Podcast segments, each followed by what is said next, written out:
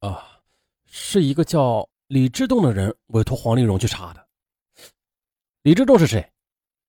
嗯，他是我的一个客户。什么地方人？不知道，我只知道他的手机号。接着，根据王峰提供的情况，警方很快的便找到了那个自称李之栋的人。李之栋其实啊是个化名，真实身份是陕西省宝鸡市九加九制药厂的厂长韩勇的弟弟，真名叫韩忠。原来的，在几年前，赵军与九加九制药厂签订了止脱生发散的代理销售合同。二零零二年，在赵军开办北京美丽人生保健品有限公司代理止脱生发散的期间呢，他曾先后四次在北京以及南方媒体上夸大其词的做宣传广告，号称这止脱生发散能够完全的恢复到病前的状态。而也正是因为赵军的广告，这致使四川省药监局啊给九加九制药厂下达了惩罚通知，并且还撤销了九加九止脱生发散的广告批文。通知还声明，九加九止脱生发散制药厂在二零零二年十月至二零零三年十一月，在全国范围内不准再做广告。最终呢，制药厂因为赵军的行为而蒙受了不少的损失。那产品不准做广告，在当今社会那就意味着死亡啊！九加九也立刻的做出了反应，通知赵军不许再做虚假广告，并且做出书面检查。同时还决定了对赵军的公司进行罚款，于是呢，本来相处和善的商业伙伴因此而反目成仇。赵军的美丽人生公司啊，不但不写书面检查，而且呢，对九加九制药厂实施的商业处罚行为置之不理。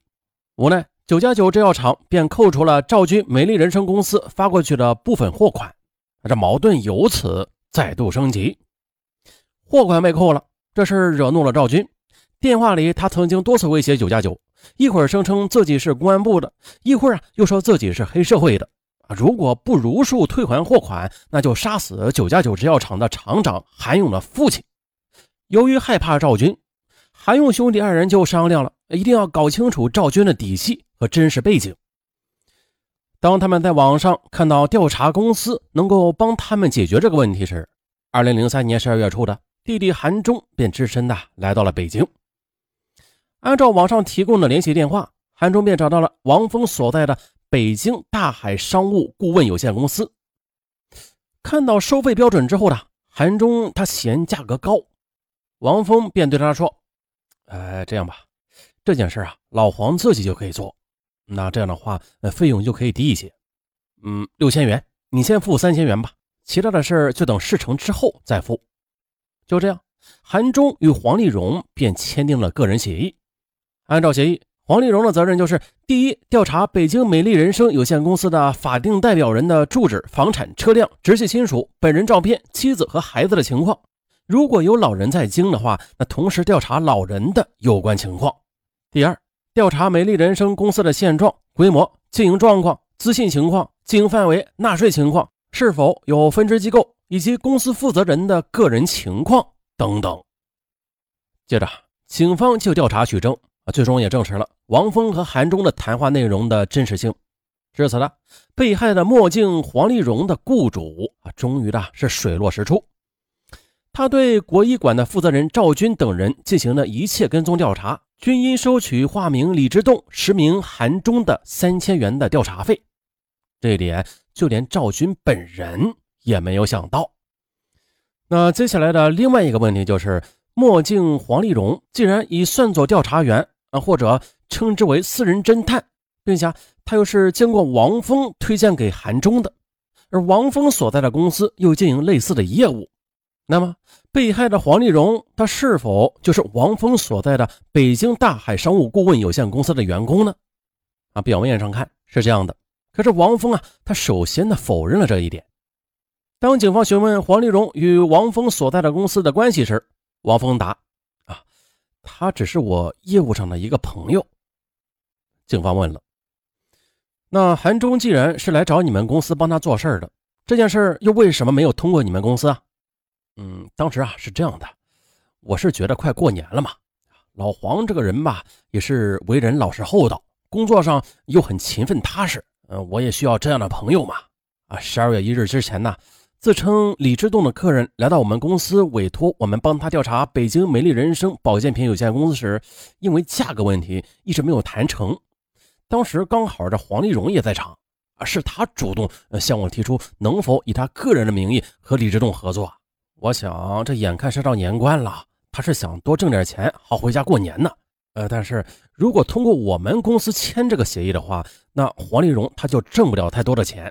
于是我就向李志栋推荐了老黄，所以啊，最后的协议也就没有通过我们公司，而是黄丽蓉与李志栋之间的个人协议。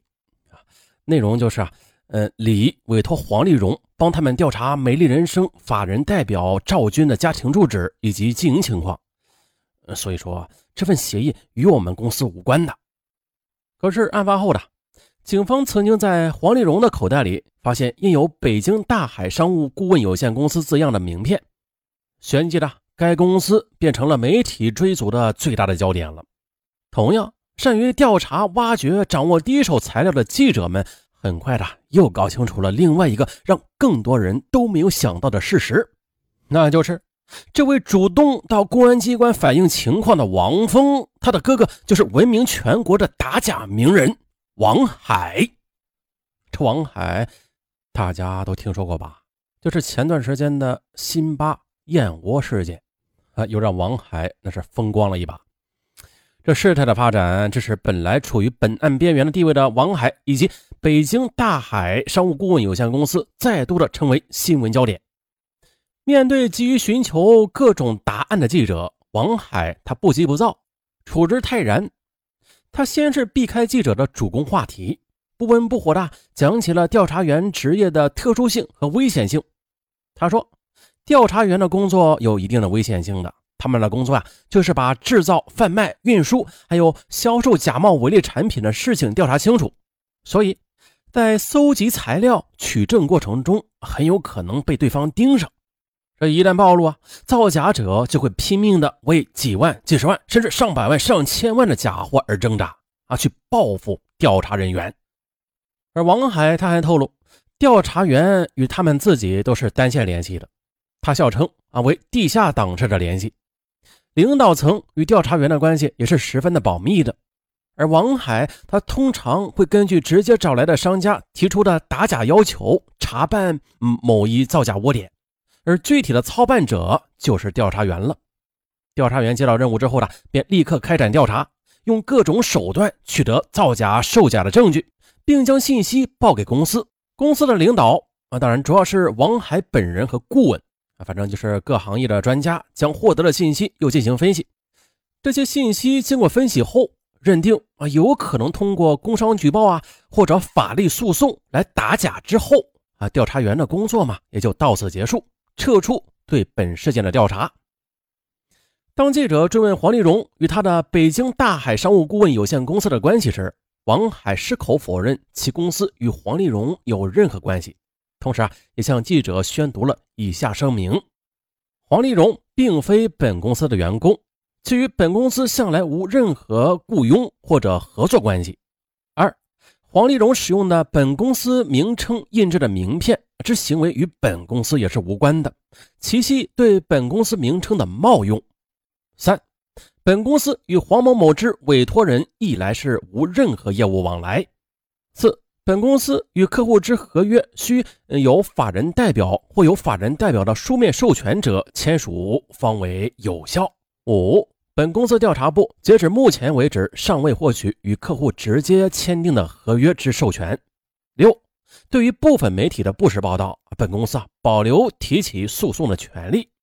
七，本公司任何业务之开展均以不违法法律法规、不对抗公共利益为前提。啊，由于大海商务顾问有限公司，他否认了与黄丽蓉有任何雇佣或者合作关系啊。更不承认与九加九制药厂有过任何的调查协议，因而黄丽蓉所作所为啊，就变成了纯个人的民间调查行为了，或者说是带有私人侦探的性质的调查行为。这与黄丽蓉签订了协议的函中，也只能证明啊，他与王峰谈话时啊，黄丽蓉在场，但是他根本就无法证明黄丽蓉与王峰公司是否真正的存在着某种法律关系。那拨开重重的迷雾，法庭最终认定黄丽荣个人收取了韩忠的三千元钱，并且以自己的名分与韩忠签订了协议，属于个人行为。虽然这幺二幺三命案在北京警方的努力下很快的就告破了，但是啊，除了杨占利和赵军外的另外两名参与殴打犯罪嫌疑人的黄启鹤与于小飞仍是潜逃在外，尚未伏法。那。墨镜黄丽荣就这样死了，可以说是死的无名无分。不过他的死也是有一定意义的。由于黄丽荣的死啊，是一个关于私人侦探的话题，开始在老百姓的口中啊相传，并且活跃起来。于是有人预言，黄丽荣的死也敲响了中国私人侦探时代的晨钟。那相反呢，也有人断言。正是因为黄丽荣的死，呃，给刚刚兴起的中国私人侦探业擂响了暮鼓。然而，无论是预言还是断言吧，谁也无法真正左右中国私人侦探业的尴尬的现实。其实，明眼人都知道，黄丽荣的死，他是无论如何也不可能成为一个时代的符号的。他既不可能敲响一个时代的晨钟，同样也更不可能擂响这个时代的暮鼓，因为呢。在中国主流社会的词典里啊，至今也搜索不到私人侦探啊这个虽然在欧美国家早已经存在的职业名词。那世界上第一位真正的私人侦探诞生于嗯九十年代的法国，名字叫维克多。他呢曾经是世界上最早研究反犯罪技术的先锋，并且呢他的研究成果后来广为 FBI 所采用。同时，他也帮助巴黎警署建立了。第一个侦查小组，他呢就是被中国人所熟知的侦探小说家柯南·道尔的作品中许多主人公啊，都是以其为创作原型的。而在咱们中国呀，在互联网上，几乎在任何一个搜索引擎搜索“中国私人侦探”这几个字儿啊，便会立刻看到大量的支持者或者反对其存在的帖子。反对者说：“我们不需要私人侦探，否则的话。”我们的生活环境那就太可怕了。我们还有什么个人隐私呀？还有什么商业机密啊？还有什么安全感呢？啊，说不定配偶、父母、兄弟正在雇人跟踪我们呢。说不定我们公司客户的数据已经被竞争对手全部的窃取了。再或者啊，说不定我们哪天走在路上就莫名其妙的被人家误作为冤家对头啊给修理了。而认同者则说啊，既然商务调查公司能够合法的存在。那么又何必忌讳做着同样业务的私人侦探社呢？啊，国内大量的商务调查或者咨询公司的存在，其实呢，就是与私人侦探社只是名称的区别而已。而简单的拒绝私人侦探社的存在，啊，是对法律的一种误读。因为无论是中国还是世界上吧，任何一个国家的法律，从来都不会具体的去禁止某一种职业的。他们只是对人们日常行为进行规范和约束，划定了可为和不可为的具体范围。也就是说，不管你是商务调查公司还是私人侦探社，如果您的行为触犯了法律啊，就会受到法律的严厉制裁的。因此呢，在面对这种客观存在的市场需求啊，私人侦探便在中国啊也应运而生了。这是不可避免的，也是禁止不了的。啊，中国私人侦探要从地下浮出水面，从遮遮掩掩到光明正大，显然呐还有很长的路要走。而在这些方面，那国外的一些做法很值得我们去学习和借鉴的。比如说，在国外啊，想开设一家私人调查机构的人，他必须具备一定的资格。这种资格就像是我们非常熟悉的律师资格和会计师资格。个人若想取得这个资格，那是非常困难的。必须经过一些具体的培训和考试，合格之后呢，再颁发证书。而在相关法律上，则注明了持有此证书者可以进行调查、拍照等活动。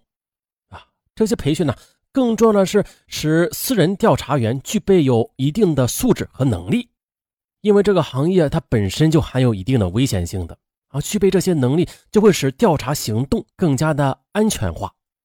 那这样的话就像本案中的墨镜黄丽蓉这种赤脚调查员的惨剧也就会减少很多很多了。好了本案就到这里咱们明天零点再